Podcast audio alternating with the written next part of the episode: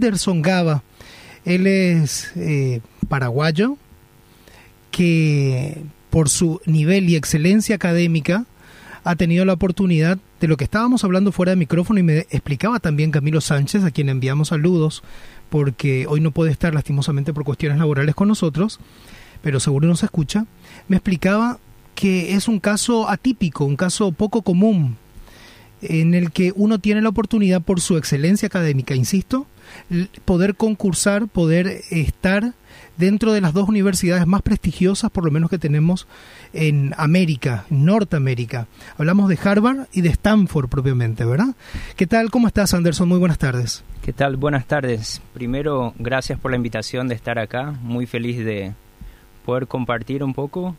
Espero que se toquen temas que sean relevantes para todo y más que feliz de compartir mi experiencia con eso. Esperemos que sí. Y bueno, y justamente por ahí vamos. Eh, había cosas que se iban dando eh, fuera de micrófono, pudiste estar un poco antes también, y hablábamos acerca, uno, probaste ingeniería industrial en la Universidad Nacional de Asunción, viniendo de eh, Santa Rita, ¿ya tenías claridad de que eso era lo que querías estudiar, Anderson? Esa es buena pregunta. Fue una decisión relativamente de último momento. Sí, desde el colegio sentía que tenía una inclinación hacia las matemáticas y cálculos, hacia lo que es más planificación y cosas así. Entonces quería una carrera técnica, también quería una carrera que me diera herramientas para poder evaluar e implementar proyectos, incluyendo manejo de gente. Y fue ahí que descubrí sobre la ingeniería industrial, que es una mezcla de gestión y también todo lo que es la parte técnica. Fue ahí que decidí por la carrera. Vine de Santa Rita, estudié eh, en la Facultad de Ingeniería de la Universidad Nacional de Asunción y después decidí quedarme por Asunción. Excelente. Bueno, ahí de ahí pasamos en que hay una parte de la historia en que no me quedó muy clara, también cuando me lo decía Camilo. Eh, cuando estabas estudiando decidiste dedicarte exclusivamente a estudiar y no digamos a esa situación que le toca a muchos paraguayos, la de que tienen que trabajar y estudiar a la vez. Tuviste la dicha y la oportunidad de poder dedicarle un 100% al estudio en ese periodo de grado.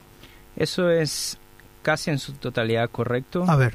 Durante la, los primeros años, por lo menos, de la carrera de ingeniería, eh, se requiere mucha carga horaria, ah. entonces es difícil, y hay algunos compañeros que lo hacen, pero es muy difícil conciliar estudios con la parte laboral. Después de cierto tiempo en la universidad, de dos, tres años, yo sí he ingresado al plantel docente como auxiliar de ah. cátedra y ahí tuve la oportunidad de tener ese trabajo, ¿no? Era algo que lo hacía más como una manera de devolver y poder ayudar a otras personas a que un trabajo en sí, pero sí tenía cierta remuneración con ese puesto. Claro. ¿Tu enfoque siempre estuvo dirigido hacia pensar en los demás, podríamos decir, Anderson? Em, mi enfoque, parte de mi enfoque sí, yo siempre fui una persona que buscó ver cosas nuevas, tanto en lo laboral como oportunidades de crecimiento personal y financieros para mí, pero con ese sentimiento de responsabilidad social. Y la manera que siento que he conseguido eso fue a través de la educación. Mientras era estudiante llegué a enseñar cuatro materias en la facultad como auxiliar de cátedra y después que me gradué, que empecé en el mundo laboral, mantuve igual eh, la docencia como una actividad en paralelo y me desempeñaba como profesor de dos materias también en la Facultad de Ingeniería. Excelente. Un currículum y un andar y todavía no estamos contando. Él tiene hoy día 32 años, pero a ver, ¿cómo llegamos con un 5 absoluto? ¿Cómo se hace para llegar con un 5 absoluto en todo el periodo de la carrera? y que te abra estas puertas y esas posibilidades a ir a esas universidades tan prestigiosas.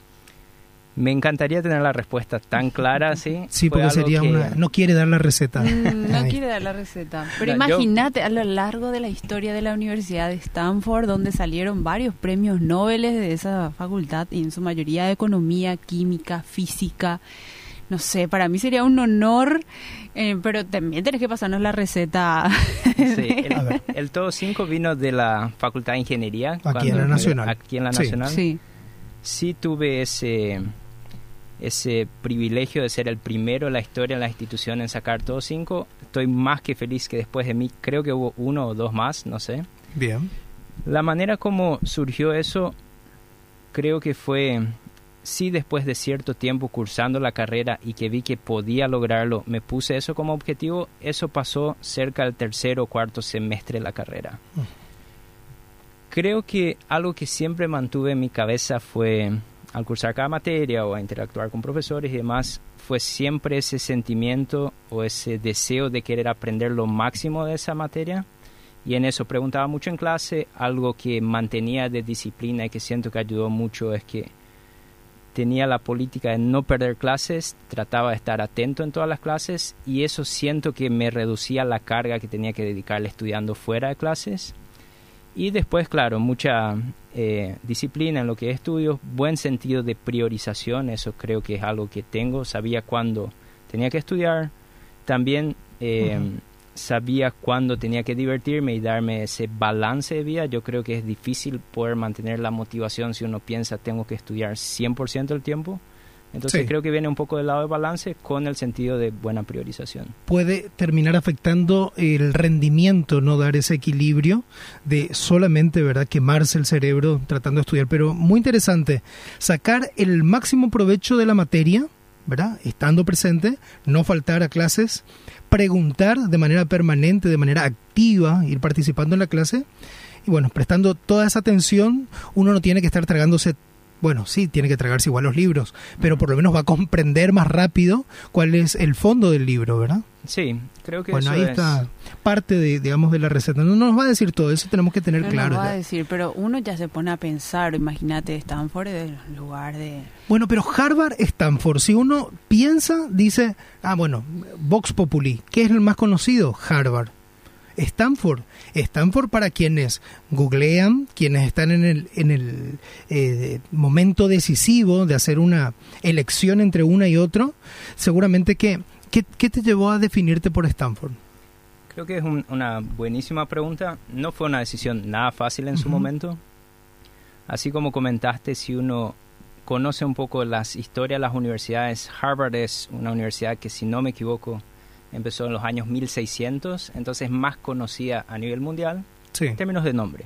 Stanford es una universidad que empezó, si no me equivoco, en finales de los 1800, o sea, tiene cerca de 100 años.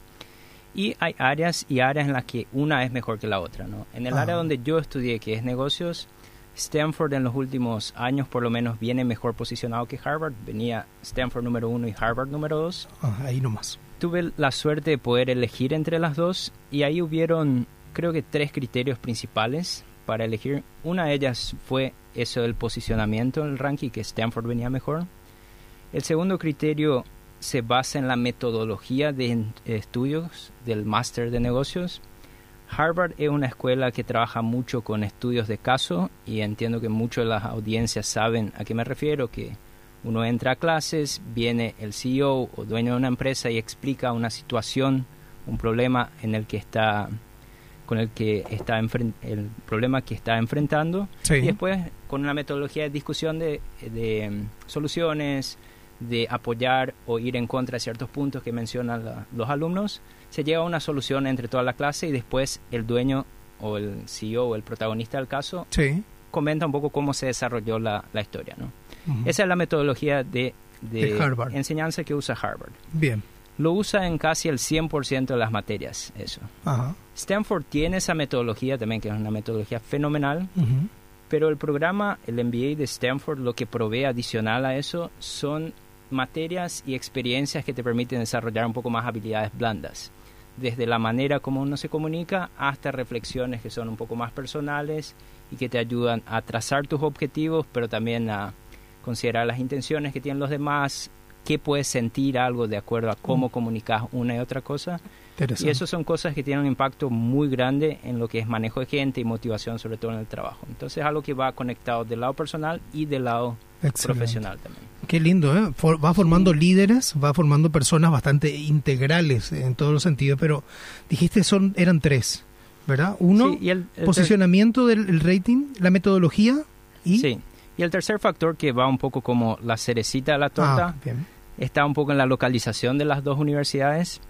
Harvard está en Boston, que sería la costa este de Estados Unidos. Hmm. Stanford está en California, que es la costa oeste. Y el clima de la costa oeste Ah, es bueno. mucho mejor. Tipo, uno tiene actividades donde puede irse a las montañas, a, a hacer hikings todos los fines de semana. O sea, viste ya todito ese panorama vos antes de tomar esta decisión, O ¿eh? sea, Sí. hizo un super mega análisis, Ujú. pero que... Muy bien. No, Sí. me encanta. Igual, te digo abiertamente, me dolió el corazón cuando tuve que decirle no a Harvard. Pero Y me imagino que sí, pero me- eh, Claro. todavía existe la posibilidad de un doctorado o algo así, así que... ¿O cómo se proyecta eso en serio? es buena pregunta. Yo actualmente estoy contento con el nivel académico que he llegado Ajá. y las herramientas y networking que he desarrollado a través de instituciones educativas. Capaz es algo que pueda considerar más adelante como, no sé, una herramienta adicional o algo así que necesite. Sí, Algo que creo que es importante mencionar también es que hacer un doctorado, de mi punto de vista, requiere cierta vocación porque es un trabajo de más investigación. Entonces, Claro. a menos que uno tenga, o a menos que yo tenga un problema por el cual específicamente estoy muy apasionado de resolverlo, no creo que me enfocaría al 100% en algo. Me gusta Claro. más esa diversidad de cosas, el mundo laboral, el mundo personal, etcétera. Me decía alguien cuando le contaba quién iba a estar con nosotros y que tuvo la oportunidad de elegir entre una y otra universidad tan prestigiosa, me dice, ah, y bueno, ya vino a Paraguay y ¿dónde se va a ir? Es como que se tiene la idea de que eh, tanta capacidad, tanta posibilidad de, de conocimiento, No puede estar aquí. eh, como que o no puede estar acá o acá no tiene el reconocimiento también, ¿verdad? Porque, eh, bueno, eh, dijimos que no íbamos a hablar de políticas, pero hay una práctica, una mala práctica, que se recomiendan, que son los amigos, que, que hay, digamos, otros criterios y no necesariamente el de la meritocracia, el de la capacidad. Eh, ¿Te sentís bien en Paraguay? ¿Crees que acá puedes desarrollarte también, Anderson? Yo me siento muy bien en Paraguay y em, la decisión de volver al país después de haber estado en Stanford fue una decisión que la tomé antes de irme a estudiar. Ajá. Entonces era algo que ya tenía en mi cabeza eso. El MBA yo particularmente lo vi más como una oportunidad de ver nuevos horizontes y decidir qué quería hacer. Voy a usar una frase que usan los niños, qué quería hacer cuando crecer. Ajá. Sí. Entonces me sirvió para ver qué hay en el mundo y después tomar una decisión. Después de haber terminado el curso, inclusive durante una pasantía que tuve allá en el medio, entre el año 1 y el año 2, Sí. decidí que iba a hacer, que es, creo que vamos a hablar un poco de esto después. Sí. Eh, yo soy una persona que viene del mundo corporativo, me gusta la gestión de empresas en sí, y acá trabajaba en Cervepar antes con eso específicamente. Sí. Quería ser emprendedor, pero no tenía esa idea innovadora. Entonces, conectando esos cables fue que decidí hacer lo que es el fondo de búsqueda al cual estoy dedicando ahora. Y eso es algo con el cual estoy muy motivado. Es un desafío grande para mí, pero como parte del proceso también siento que logré Ajá. captar atención de inversores de afuera hacia Paraguay. Entonces ahora estoy como desafiado con lo que estoy haciendo, motivado, pero también con el soporte de gente no solo del país, sino que de afuera. Entonces logré Bien. conectar esos cables para mantener esa motivación. Excelente. Sobre la meritocracia que comentás del Ajá. país y por qué muchos no, deciden no regresar, creo que hay dos factores. Uno de ellos es esas universidades en general son muy caras y no son todas las personas que pueden acceder a becas Ajá. o poder tener un financiamiento en gran escala para poder pagar eso. Sí. Con eso se sacan préstamos y tienen que pagar esos préstamos. Para cierto, para el mismo nivel de, de jerárquico en empresas y demás, el nivel de remuneración acá en el país es Bajo. mucho menor en Mm. comparación con mismos niveles en Estados Unidos, entonces a veces viene por ahí la decisión y también por el tema de las cantidades de empleos o variedades de caminos de carrera que uno puede elegir. Acá son más limitados lo que uno puede hacer para ciertos rangos salariales versus allá uno tiene más opciones. Exacto. Entonces depende de esa pasión, pero también las necesidades financieras de uno. tiene muchos enfoques esta determinación de por qué algunos deciden quedarse y no es solamente por falta de patriotismo, sino que también son cuestiones eh, muy concretas y pragmáticas, ¿verdad? Que afectan el bolsillo. Ahí tiene un término en inglés, ¿verdad? El buscador de, de Sí. search, el Search Fund. A ver, bueno, eso, que quiero saber que nos explique. ¿De qué se trata ¿Qué eso, es un Anderson? fondo de búsqueda o Search Fund? Ok, estoy pensando por dónde empiezo. Em, yo he lanzado un fondo de búsqueda en el cual me he asociado o levantado capital de inversores extranjeros e inversores locales y regionales con ese capital tengo la misión y eh, estoy en la búsqueda, y de ahí viene el nombre de Search Fund, estoy en la búsqueda de una empresa en el país, en Paraguay, para adquirir esa empresa. Entonces estoy muchos contactos con dueños de empresas, empresas de tamaño mediano a tamaño grande. Con la adquisición de esa empresa se busca gerenciar esa empresa. Yo me convertiría en el CEO de la empresa y ahí el objetivo es hacer crecer esa empresa, buscar eficiencias, no solo en nuevos mercados, etcétera, sino eficiencias internas, ver cómo se puede agregar valor por estructura de capital y otros, eh, otras maneras de agregar valor y de hacer crecer la empresa. Sí. Y em, con la gran diferencia de otros fondos institucionales, y voy a hablar específicamente del Search Fund, que el Search Fund no busca adquirir una empresa y cambiar todo lo que hace la empresa, sino que busca usar lo que la empresa viene haciendo bien y potenciar eso, hacer expandir eso, manteniendo el legado del fundador, lo que ha creado el empresario, el producto que ha desarrollado o la estrategia comercial que viene usando, para lograr esa sinergia de expansión. Muy interesante. ¿No tiene ningún truquito, me pregunto? Porque cuando me estabas explicando cuál es la diferencia entre una y otra, me hace recordar cuando los bienes raíces te van a vender algo. Dice que el, el que va a ir a comprar si es que está el propietario de la vivienda, no tiene que decir, no, voy a cambiar esto, voy a sacar esto, voy a eh, quitar, voy a, remodelar, voy a hacer de cero porque no me gusta nada de esto. Entonces ahí no vas a conseguir nunca un buen precio, porque la persona deja también en ese legado algo de sí. Entonces cuando uno va y mire y reconoce el esfuerzo, reconoce la historia, entonces, bueno, hasta posiblemente llegue a un acuerdo económico ventajoso. Por eso digo, eh, ¿hay algo o, no necesariamente es parte de la estrategia eso? No hay ningún truco, así como lo mencionaste. Sí, el, el objetivo es agarrarse lo que ya está funcionando y hacerlo crecer y hay varias maneras de hacerlo, ¿no? Sí. Lo que pasa normalmente en negocios familiares cuando uno crece un negocio o ya no puede ponerle el foco necesario al negocio para seguir expandiendo porque ya ha alcanzado cierto nivel de, tamaño y requiere esa presencia del dueño ahí. Lo que se busca es capaz eh, buscar oportunidades que se puedan institucionalizar un poco más. Eh, implementar equipos que puedan expandir y eso, pero siempre pensando en crecimiento y nunca en recortes. Exacto. Inclusive para los que son posibles interesados en vender su negocio y para como compromiso de mantener ese legado, existen casos en los cuales se le ofrece mantener cierto porcentaje de la empresa y ser parte de ese crecimiento. Y eso le agrega valor a dos partes. Por el lado del empresario, el dueño de la empresa que quiere venderla, puede seguir viendo su negocio familiar o su producto creciendo y ocupando otros patamares. Sí también eso alimenta lo que muchos tienen, que es ese sentimiento hacia el negocio que creaste, porque termina siendo como tu bebé, alguien ah, que lo hiciste crecer.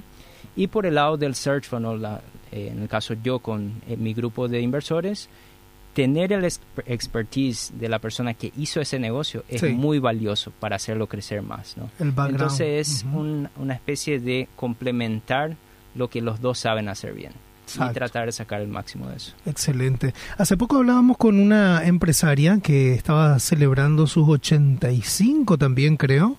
Se adelantó a Radio Caritas. Eh, esta empresa ¿Cuál era? De Iris. ¿eh? de Iris. De Iris. De Iris. Y nos explicaba ella que dejó ya de ser una empresa familiar para eh, tener otro enfoque ya, pero obviamente siempre ahí con los hijos, eh, ya en la tercera generación, pero ya hay un CEO, nos decía justamente. Estando eh, bajo estas condiciones y características, eh, ya estamos hablando de que se divide, decíamos, ¿cómo se le llaman a estas partes que se dividen de, de la empresa? Que cada uno tiene acciones. Ok. ¿Sí?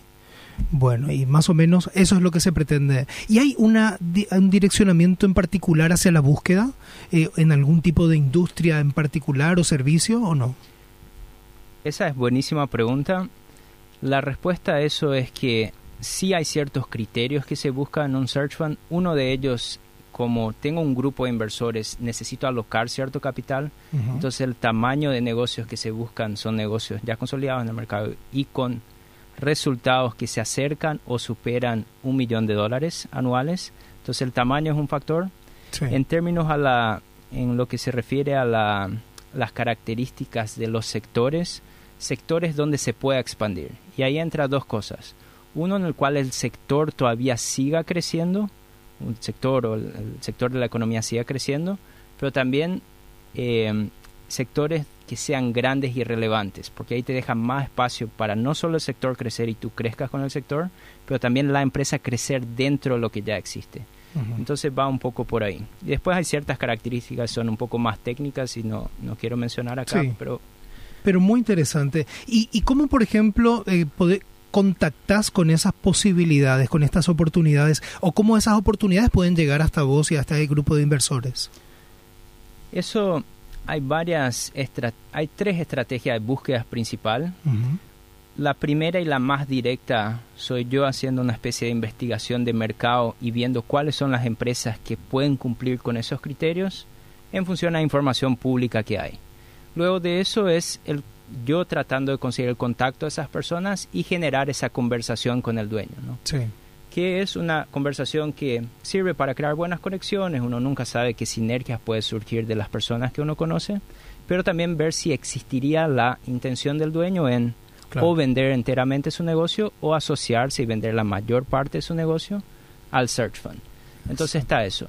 Otra manera de buscar es a través de intermediarios. Hay empresas en el país y también internacionalmente que trabajan, hacen el otro lado de la moneda, en el sentido de que saben, las empresas que quieren vender o los dueños que quieren vender sus empresas buscan asesorarse con alguien y ese alguien es quien ofrece a las empresas. Entonces yo contactándome con esas empresas que están vendiendo otras empresas. Esa es como un canal. es como un canal. es un intermediario, serían intermediarios. Y eso hacen los bancos de inversión, hacen los estudios jurídicos y otras instituciones que trabajan con transiciones o pasos de mano de empresas. Entonces te puedes autodenominar un searcher. ¿Puede Soy un searcher. y es interesante mencionar eso también porque el nombre que se le da al, al emprendedor de un search es justamente searcher. Es un término adoptado. ¿Qué significa? Canal. Searcher sería buscador. Buscador. Buscador. Buscador. Sobre todo. Bueno, acá preguntas de Camilo para que no diga que lo tuvimos ausente en este espacio que es suyo. Así. Eh, ¿Qué características debe tener las empresas que se buscan en invertir? Y suelen ser más las pequeñas, medianas o grandes. Bueno, creo que eso ya lo mencionabas. Sí. Usted es CEO de Bridget Capital, ¿puede ser? Bridge Capital, sí. Comente sobre el pionerismo de la empresa y el rubro en Paraguay. Bridge Capital es una empresa que fundé yo. Es el mecanismo legal por el cual levanté ese capital y me estoy asociando con esos inversores. Entonces soy yo con los inversores dentro de Bridge Capital. Yo como CEO y liderando todo el proceso y haciendo todo el proceso con ayuda de ciertas personas con la misión de encontrar esa empresa que comprar. Pero Bridge Capital sería yo en asociación con los inversores buscando esa oportunidad. ¿Estos inversores son la mayoría de Norteamérica o de varios puntos del, del mundo? ¿Ya lo tenés identificado? ¿Quiénes son los interesados en querer invertir en Paraguay? El equipo de inversores yo lo tengo cerrado ya. Yo tengo 22 inversores que afortunadamente pusieron el ojo en Paraguay y yo eh, diciendo las oportunidades que podrían haber en el país, ¿no? en búsqueda de las cuales estoy. Sí. Respecto a la localización de esos inversores, tengo de Estados Unidos unos cuatro o cinco, tengo de Suiza, tengo de México, tengo de Brasil, Paraguay, África del Sur. Hay inversores repartidos a lo largo del mundo. Sí. Lo rico o lo, lo ventajoso de tener esa variedad de inversores es que su, su ayuda en la gestión del negocio aporta mucho. Hay inversores que han invertido y que son miembros del consejo directivo de más de 100 empresas. Ah, Cuando hablo de inversores, puede ser inversores individuales, sí. pero también inversores institucionales, donde su equipo está en consejo directivo de varias empresas. Y eso aporta dos cosas. Uno, la experiencia y, y cosas que pueden aportar en cuanto a la gestión del negocio, diseño de estrategias, implementación de esas estrategias. Y también aportan el, el capital y la diversidad de mercados que hay, porque no es lo mismo un mercado emergente como es Paraguay a que un mercado ya desarrollado que es Estados Unidos, por ejemplo.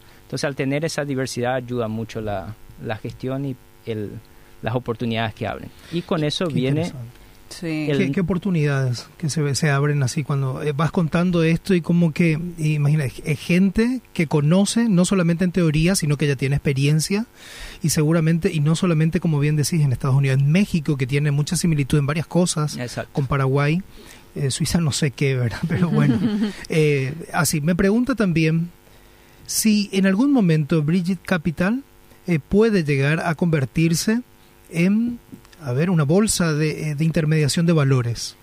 Esa es genial la pregunta. Bridge Capital tiene la misión ahora por lo menos de encontrar una empresa y hacer la adquisición de esa empresa. Después se convertiría en la empresa, ¿no? Pues ser Bridge Capital dueña de la empresa y es la empresa. Mi sueño futuro, luego si esto sale bien y si logramos ese crecimiento de empresa, primero la adquisición y luego el crecimiento de la empresa, es trabajar un poco más con el, con el mercado de capitales y hacerlo un poco más masivo. Y ahí sí viene la oportunidad de, si esto sale bien, con interés de inversores, viendo buenos resultados, de adquirir más empresas o de entrar con porciones distintas en otras empresas, ayudando a la gestión y ese crecimiento un poco más diversificado dentro de la economía. Exacto. y acá, a ver. No, o sea que si yo hoy en día quiero invertir, digamos, ¿cuáles serían los requisitos según Bridge Capital para, para, para invertir? Sí, en lo que es Bridge Capital en sí, el equipo de inversores ya está cerrado, entonces no hay ah, espacio. ya no hay espacio, ya, no hay lugar. en tu caso. O sea que si yo quería invertir ya. Pero ¿qué criterio tuviste así para poder cerrar este grupo de, de inversores? Esa es buena pregunta. Creo que hay dos factores principales, o dos, podría decir tres en realidad. Uno de ellos es, como el modelo es un modelo que está ganando tracción y ha tenido mucho éxito afuera, sirve la expertise y la experiencia a los inversores ya invirtiendo en otros search funds a lo largo del mundo. Otra cosa que busca es una diversidad en cuanto a las industrias que están presentes y que pueden aportar en términos de la gestión del negocio. Y finalmente viene el lado de yo creciendo como profesional, sí he tenido ya buena experiencia corporativa, pero voy a ver sectores que nunca había antes, voy a, como esto es algo que estoy empezando de cero como emprendedor, voy a tener mis altos y bajos, entonces pensé también en tener un buen equipo que me pueda mentorear. Y ahí están personas que considero que cumplen ese papel tanto en la comunidad de Search Funds, pero también inversores individuales, ex jefes, amigos que han decidido invertir también. Me imagino así un mega casting de que habrá hecho acá Anderson para, para los futuros inversores. Pero ¿qué, qué, dificultad, por ejemplo, uno puede tener a la hora de invertir? O sea, ¿en, qué te pones a pensar vos que vas a invertir un capital importante y decís, bueno, esto es un parámetro para que yo no avance o, lo contrario, o, o avance, ¿verdad? Sí, eso es es algo que el Search Fund lo tiene relativamente resuelto en cuanto a qué consideras y no. Y viene un poco de la mano de los criterios que mencioné. ¿no? Uno de ellos es el tamaño. El tamaño te da una cierta posibilidad de crecer más rápido. Si se compra algo con cierto tamaño ya y el flujo de caja de eso se puede usar para crecer, la expansión estratégica puede ser un poco más rápido.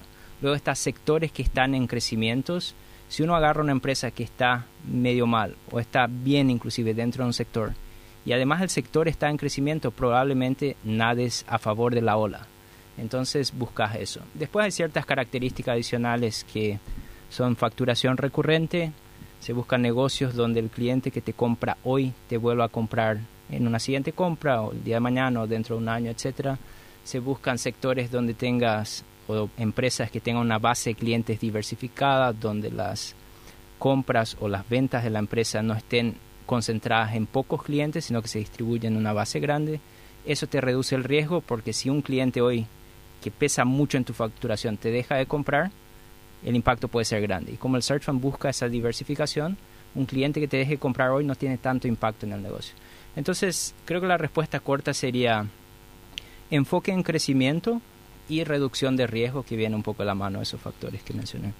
Cuando eh, estás en, en, esta búsqueda de encontrar esas empresas en las cuales se puede invertir, se puede llegar en asociación o la compra total de la empresa, eh, digamos, no es necesariamente un parámetro decir que esta tiene que estar eh, repuntando. Puedes encontrarte con una que te das cuenta que hace falta hacer ajustes y posiblemente con eso ya sale, digamos, a flote. Exactamente.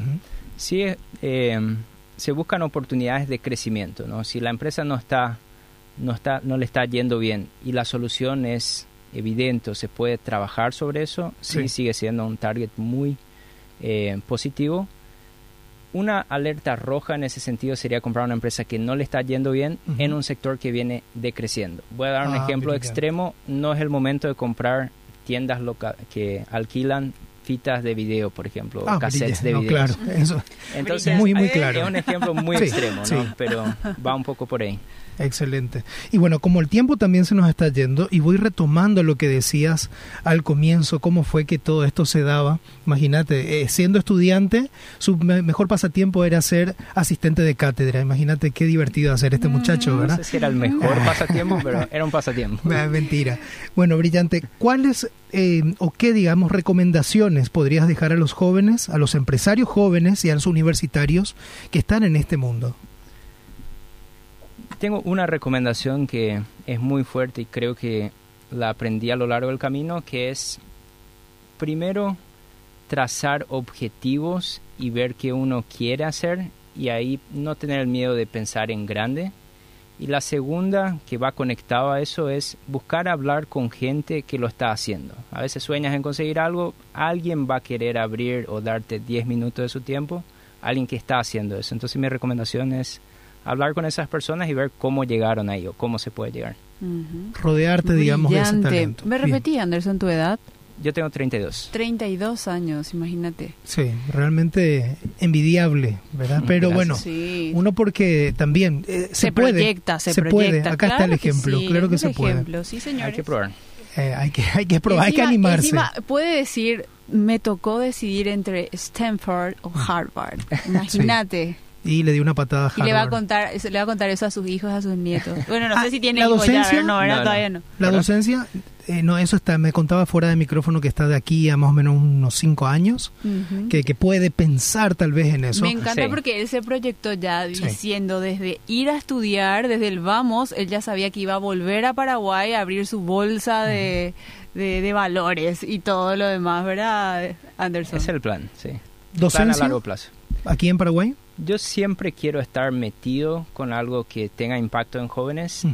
Ahora, como estoy con algo nuevo y es algo que requiere mucho de mi tiempo, no voy a estar con una, involucrado en la docencia o una cátedra que requiere cierta rutina.